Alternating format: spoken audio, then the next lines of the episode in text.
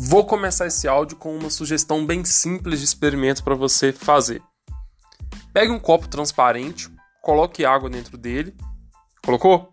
Agora você vai pegar um lápis na diagonal e vai colocar dentro desse copo. Aí você vai olhar esse copo de frente. Observe o que está acontecendo aí. Não dá uma impressão de que o lápis entortou, certo? Isso tem a ver com o conteúdo dessa semana, que é fenômenos ópticos. Aqui é o professor Henrique de Ciências e neste áudio vou falar sobre esse assunto. Os fenômenos ópticos são eventos observáveis a olho nu e que são resultantes da interação da luz com a matéria. Entre os principais fenômenos ópticos, a gente pode destacar a reflexão, a refração, a absorção e a dispersão.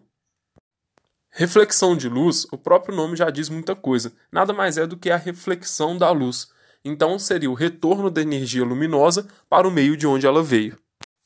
A refração é a passagem de luz de um meio para o outro, com propriedades bem distintas. A capacidade de um meio permitir ou não a passagem de luz, ela vai ser medida por uma grandeza que é chamada de índice de refração. Quanto maior o índice de refração, menor a velocidade da luz nesse meio.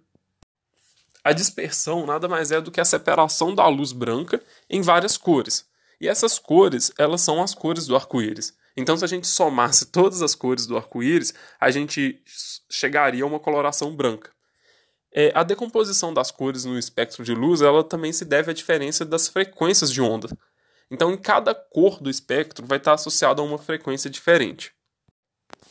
A absorção, como o próprio nome diz, é quando acontece a transformação de uma energia luminosa em outra forma de energia por exemplo, química, elétrica ou térmica.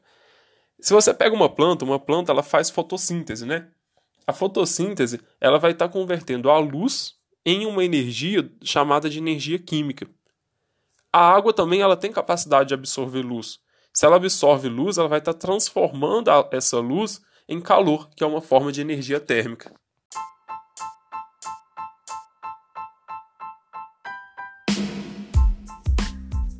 Ficou faltando agora só explicar para vocês aquele experimento lá do início do áudio. Então, quando a luz ela passa de um meio para o outro, no caso do nosso experimento do ar para a água, a velocidade da luz ela muda, embora a gente não perceba. Como consequência, vai ter um desvio na sua direção. E aí vai dar uma impressão para a gente de que aquele lápis que está ali mergulhado na água, ele está torto.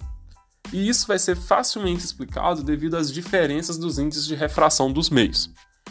Não deixem de ler o patch dessa semana, façam as atividades e qualquer dúvida entre em contato comigo por meio dos canais de comunicação. Um abraço e até a próxima.